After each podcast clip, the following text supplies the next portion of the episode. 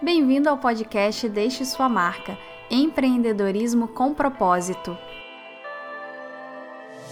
Quinzenalmente, eu, Luciana Couto, vou conversar com você sobre empreendedorismo, marketing, estratégia de negócios, enfim, tudo o que você precisa para deixar a sua marca neste mundo. Para mais conteúdo, visite o site do podcast deixesuamarca.com.br e o meu blog pessoal, lucianacouto.com. E hoje no podcast eu quero falar sobre como sempre andar para frente. Ok, Luciana, você vai me falar que é importante a gente estar tá sempre andando para frente, nunca olhar para trás, nunca andar para trás, blá blá blá blá. Não é bem isso. Eu vou explicar um pouquinho melhor esse conceito e como você pode incorporá-lo no seu dia a dia. É, eu acho que é muito importante, primeiro, a gente saber o nosso objetivo, saber onde a gente quer chegar. Se você ainda não ouviu nenhum dos vários podcasts que eu tenho sobre metas, sobre objetivos, eu vou deixar os links aqui embaixo, você pode acompanhar.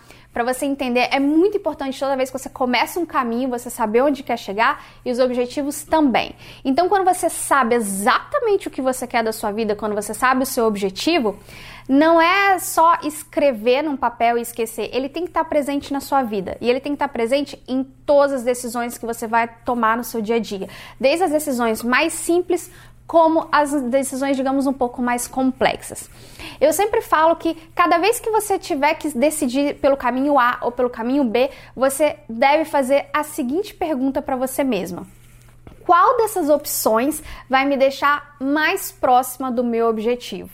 Sempre anota essa frase. Sempre que você tiver que se perguntar qual caminho seguir, você se faz essa pergunta, porque vai ser a melhor forma de você identificar qual o melhor caminho para você seguir.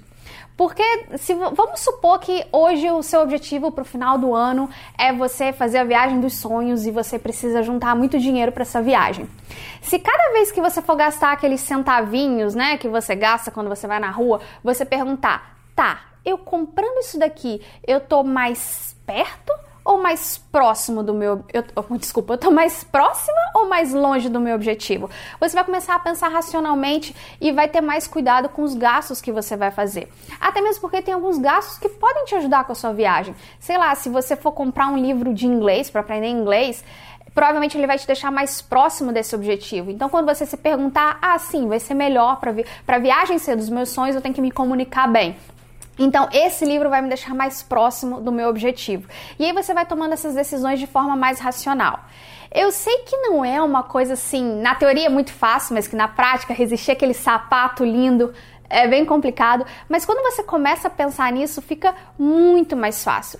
E voltando, isso tudo começa você sabendo exatamente qual o objetivo que você quer para você poder fazer essa pergunta.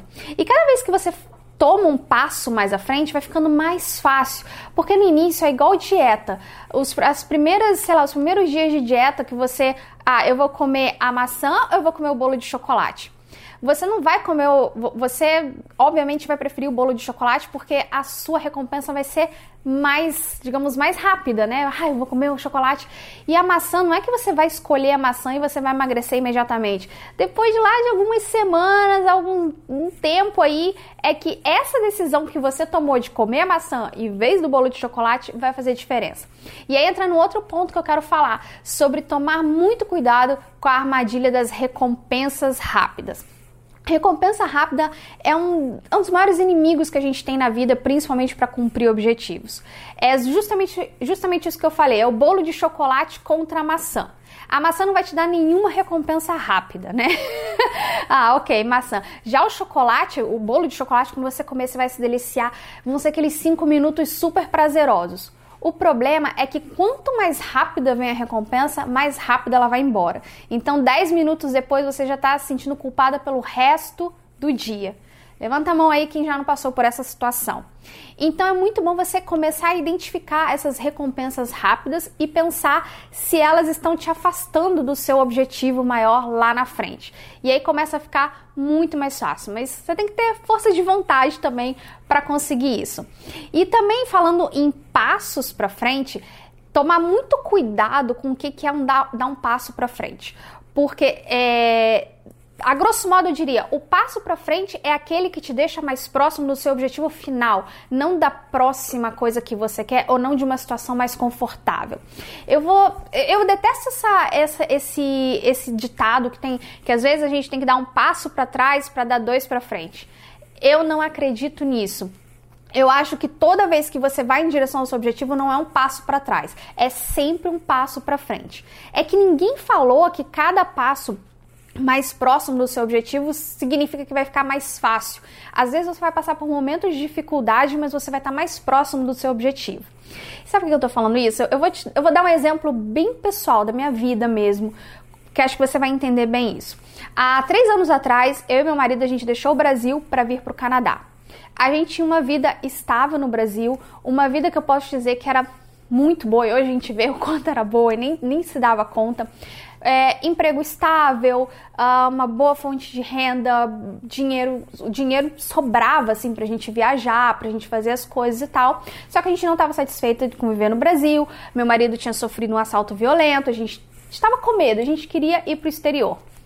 E vir para o Canadá significou abrir mão de muita coisa, qualidade de vida. Uh, hoje a gente não tem mais dinheiro sobrando que a gente tinha, status também. Meu marido tinha um cargo mais alto, então a gente, a gente isso pode ser encarado como um retrocesso e pode ser encarado também como esses passo para trás para dar dois para frente. E na verdade, quando a gente tomou a decisão de vir para cá, eu pensei, tá, tem todas essas dificuldades, mas o que, que eu quero? Eu quero viver uma vida tranquila ou eu quero continuar no Brasil estando insatisfeita? Meu objetivo era chegar numa vida tranquila. Então, passar por tudo isso, na verdade, não foi andar para trás, foi andar rumo ao nosso objetivo. Como eu falei, não significa que vai ficar mais fácil à medida que a gente vai chegando e que o caminho vai ser mais fácil. E hoje eu acredito que a gente nunca deu esses passos para trás, mas a gente já está muito mais na frente do que a gente estava no Brasil. Agora, passado três anos, a gente começa a reconquistar as coisas que a gente tinha, de ter um emprego melhor, de já ter mais dinheiro, de já sobrar um pouco de dinheiro, para a gente chegar ao mesmo nível que a gente tinha no Brasil. Então, esse foi um exemplo assim bem pessoal que eu dei, mas que eu acho que vai te ajudar muito a entender isso, essa questão, o que, que é um passo para frente. Um passo para frente não é sempre melhorar a sua vida, mas é estar um passo a menos daquele seu objetivo. E no mais, eu queria dizer para você evitar, como eu falei, essas é, é, é, a armadilha das recompensas imediatas, manter o foco, ter sempre na cabeça qual o seu objetivo e andar para frente. e no mais, eu espero você na próxima edição aqui do podcast.